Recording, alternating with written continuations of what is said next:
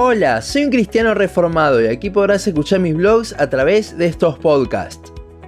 ¿Qué es lo que Dios quiere que haga? ¿Qué decisión debo tomar? ¿Cuál es la voluntad de Dios para mi vida? Si ustedes como yo en algún momento de su vida estas preguntas fueron una gran carga sin respuesta, hoy trataremos de que esa carga se aliviane. Recuerdo estar en el instituto bíblico y que esa duda me acompaña a todos lados. Cualquier decisión que tenía que tomar en base a mi futuro era un peso enorme por el hecho de que no sabía qué era lo que Dios quería que hiciera. Al momento de seguir más tiempo en el instituto, al momento de decidir qué carrera seguir, al momento de cambiarme de iglesia y de tantas otras decisiones que tenía que tomar, esa pregunta no paraba de resonar en mi cabeza.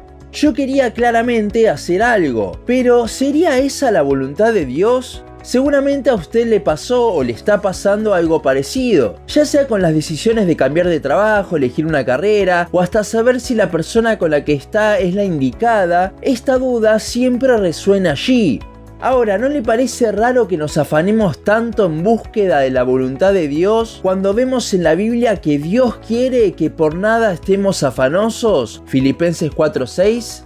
Creo que el problema principal aquí es que tenemos un concepto muy errado de lo que es la voluntad de Dios.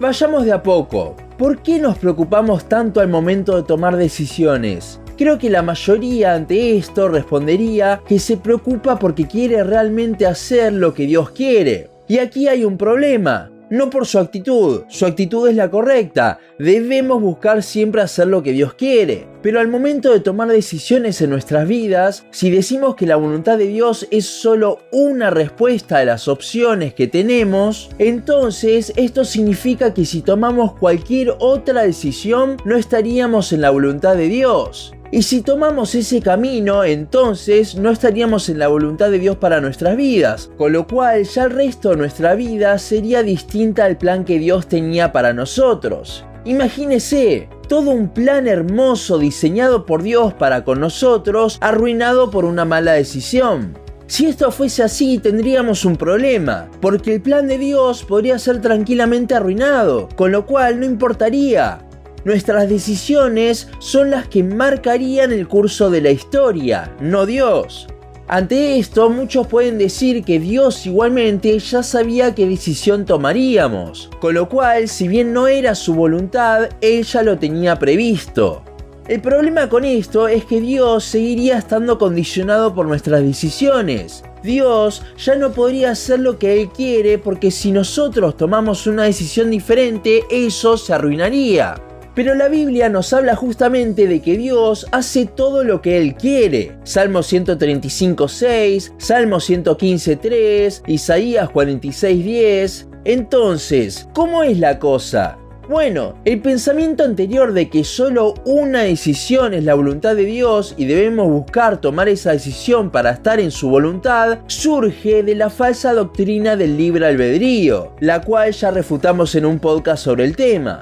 Lo que hace esta falsa doctrina es disminuir la soberanía de Dios y darnos un poco de control a nosotros. Y justamente como no fuimos diseñados para tener ese tipo de control, es que al querer tenerlo nos afanamos tanto. Si creemos en la total soberanía de Dios, lo cual también ya vimos en un podcast al respecto, entonces debemos creer que cualquier decisión que tomemos es la voluntad de Dios, ya que absolutamente nada escapa de su plan. Hay un único y perfecto plan que Dios determinó antes de la fundación del mundo sobre cómo pasaría absolutamente todo. Y sí, eso incluye nuestras vidas. Absolutamente todo lo que pasa, todo lo que decidimos hacer es la voluntad de Dios. Y si esto no fuese así, entonces algo se le estaría escapando de las manos al Señor, con lo cual no sería del todo soberano. Algo que, como vimos en la serie sobre los atributos de Dios, va totalmente en contra de lo que es un atributo, ya que cada uno de ellos están en su máxima expresión en Dios. Entonces, al momento de tomar decisiones, sea cual sea la decisión que tomemos, esa va a ser la voluntad de Dios. Dios ya determinó que tomes esa decisión.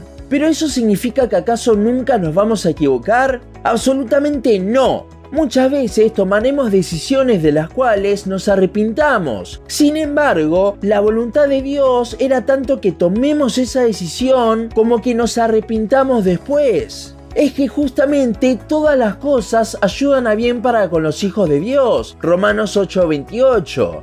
Dios determina que no se equivoquemos en nuestras decisiones con un propósito mayor que resultará en algo bueno. Todo es parte del plan de Dios, aún nuestros errores. Pero ¿eso significa que si una persona decide pecar también fue la voluntad de Dios? Bueno, sí y no. De Dios no procede ningún mal. Si pecamos es absolutamente nuestra culpa. Nunca es la voluntad de Dios que pequemos, pero aún así todas las cosas Dios las utiliza para nuestro bien. Creo que el más claro ejemplo de esto es Judas Iscariote. En Zacarías 11, 12 al 13 vemos que alguien entregaría a Cristo por 30 monedas de plata. En Salmos 41.9 también vemos que era con quien Cristo mojaba el pan el que lo traicionaría. En Juan 17:12 vemos, dicho por Cristo mismo, que estaba determinado que uno de los doce lo entregase, ya que estaba escrito en el Antiguo Testamento.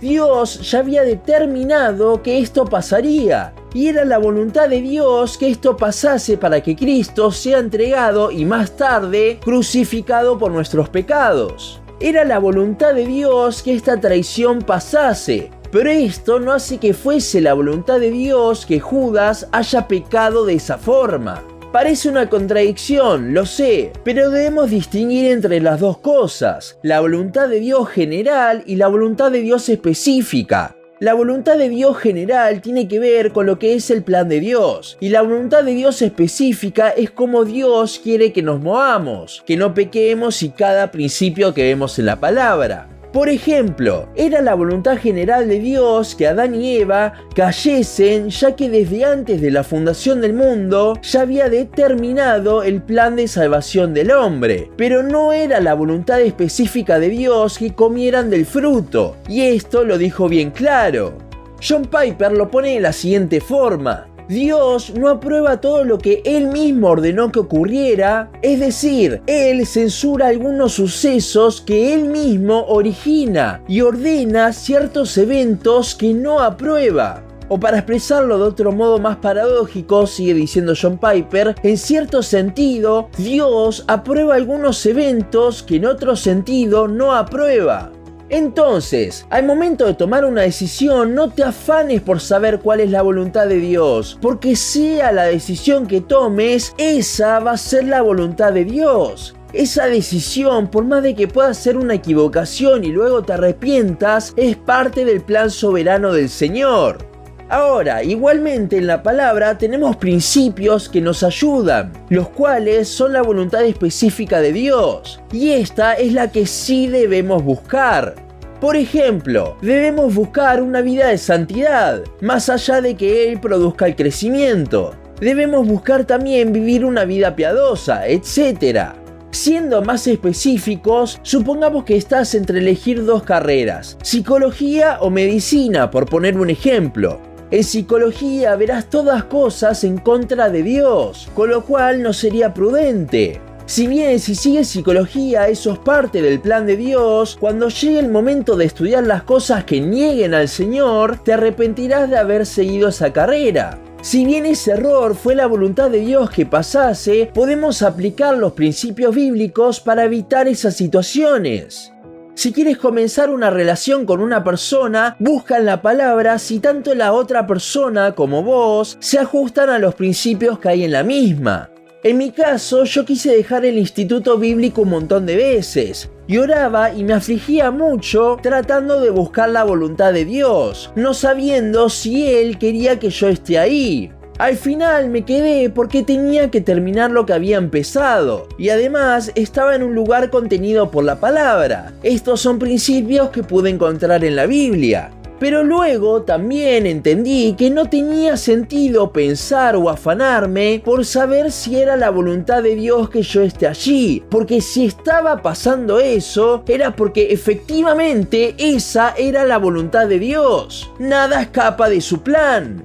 No te afanes por saber cuál es la voluntad de Dios, porque Él no bajará con un ángel para decirte qué decisión debes tomar.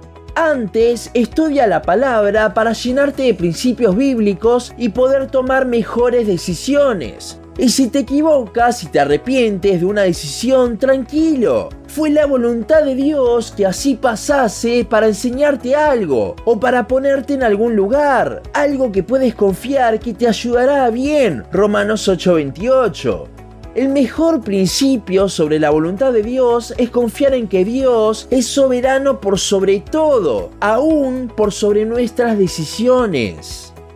Hasta aquí nuestro podcast de hoy. Seguinos en Facebook, Instagram, YouTube y Spotify. En todas nos encontrás como un cristiano reformado. También seguinos en uncristianoreformado.blogspot.com para leer el resto de nuestros blogs. Nos vemos en la siguiente ocasión.